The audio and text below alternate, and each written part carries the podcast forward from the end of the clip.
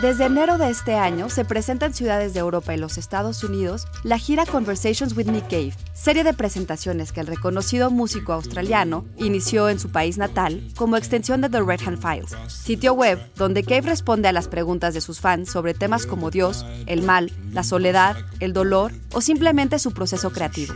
Como escribe en el sitio, la música trata de intimidad y conexión, y eso es lo que ha llevado a Cave a acercarse de esta manera tan íntima a su público. Institute. Masterpiece Your Life. Nick Cave comenzó su carrera como vocalista de The Birthday Party, banda de post-punk formada en 1978.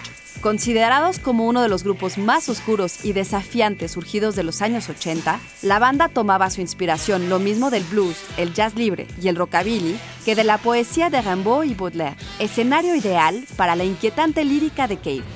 The Birthday Party se desbandó en 1983 y Cave formó entonces The Bad Seeds con Mick Harvey y el guitarrista Blixa Bargel.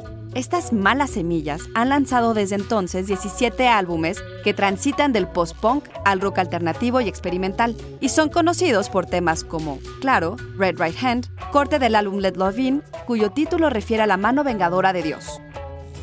Esa cólera divina alienta mucha de la poesía de Cave, quien dice que su obra consta de canciones religiosas porque tienen el anhelo del acercamiento a lo divino, en The Red Hand Files, Cave ha respondido lo mismo a preguntas como por qué escribe o si lamenta algo de lo que ha hecho que sobre la muerte de su hijo en 2015 o sobre cómo dejar de temerle al fin del mundo.